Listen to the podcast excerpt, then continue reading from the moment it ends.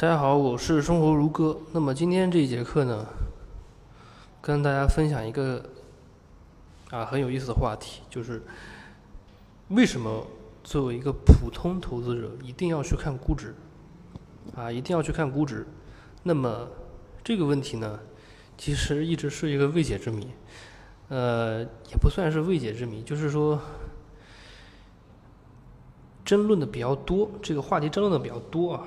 那么其实就是主要就是历史上有两派价值投资，有两派所谓的价值投资。那么第一派呢，就是最传统的价值投资，就是说立足于现在啊，立足于现在，在现在这个阶段，以价格低于价值的时候买入。那么还有一派呢，就是所谓的成长价值投资派。成长价值投资派就是说立足于未来的价值，立足于未来的价值，就是说未来这个公司啊，将会创造出巨大的利润，就是创造出巨大的价值。那么这个就是成长价值投资。那么主要两两者之间的区别就是认为啊，一个要在估值低的时候买，就是说价格低于价值。收买，那么还有一派就认为呢，啊，其实估值高不高无所谓，因为这个公司呢，这个或者说这个企业啊，在未来将会创造出更多的利，更多的利润，它完全可以在未来消化掉现在的高估值。那么这是两者不不同的地方。所以今天的问题就是，我们作为一个普通投资者，到底要不要去看估值？那么估值到底意味着什么呢？嗯，举一个简单的例子啊。如果说有一样东西，它只有两块钱的价值，但是它现在呢，它现在卖到了五块钱，啊，它现在卖到了五块钱。如果你是自己消费，这本身没有什么问题。但是如果说你是去做投资的话，你以五元钱的价格买入，你是去做投资的，那么其实你的意图是非常明显的，就是说你希望将来会有一个人。出比五元钱更高的价格去买你手上的这个东西，对吧？那么有谁会去买呢？它的价值只有两块钱，然后呢，你希望比五元钱的价格更高去买入这个东西，所以有谁会去买呢？只有两种人，对吧？只有两种人。那么第一种人呢，就是傻子，他们不会估值，这其实他们不是说智商就是低啊。意思不是说智商低，而是说他们不会估值，也不懂公司好坏，对吧？只看价格，只要价格在涨，他就会去买。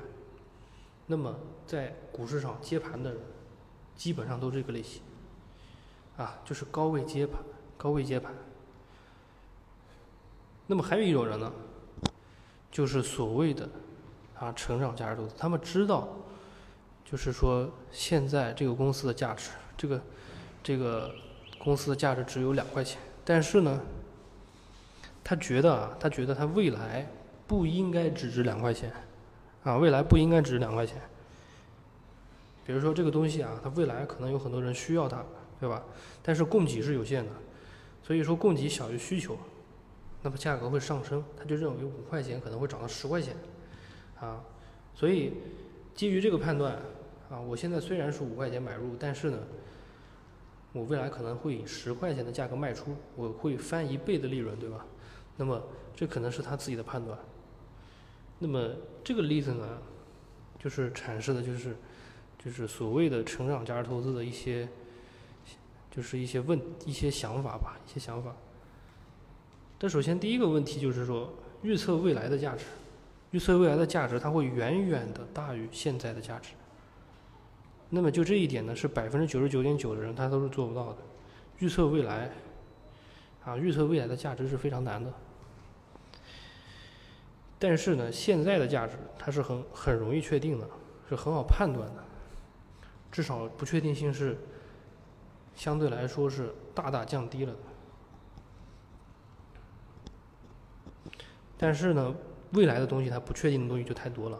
你所假设的什么？啊，公司的那些有利条件啊，它都可能随时发生改变。就是说，你你假设那些条件，在这个时间，比如说好好多年里面，它都会发生很多改变。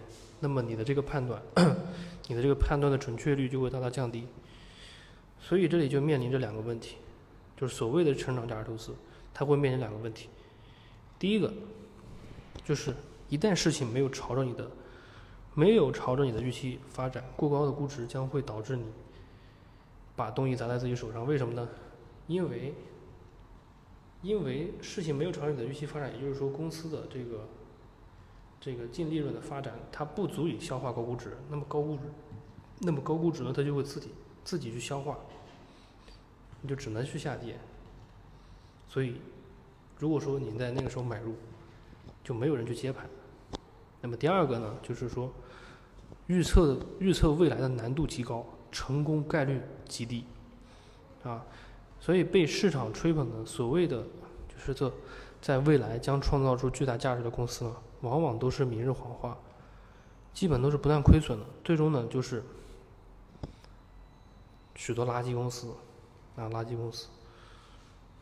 但是呢，与与此相对比呢，就是传统价值投资的优势就出来了啊。现在的价值你是可以估算确定的，但是呢，然后呢，现在的价格与之对比啊，你就会发现有很好的空间可以获得收益，不确定性呢就大大降低了。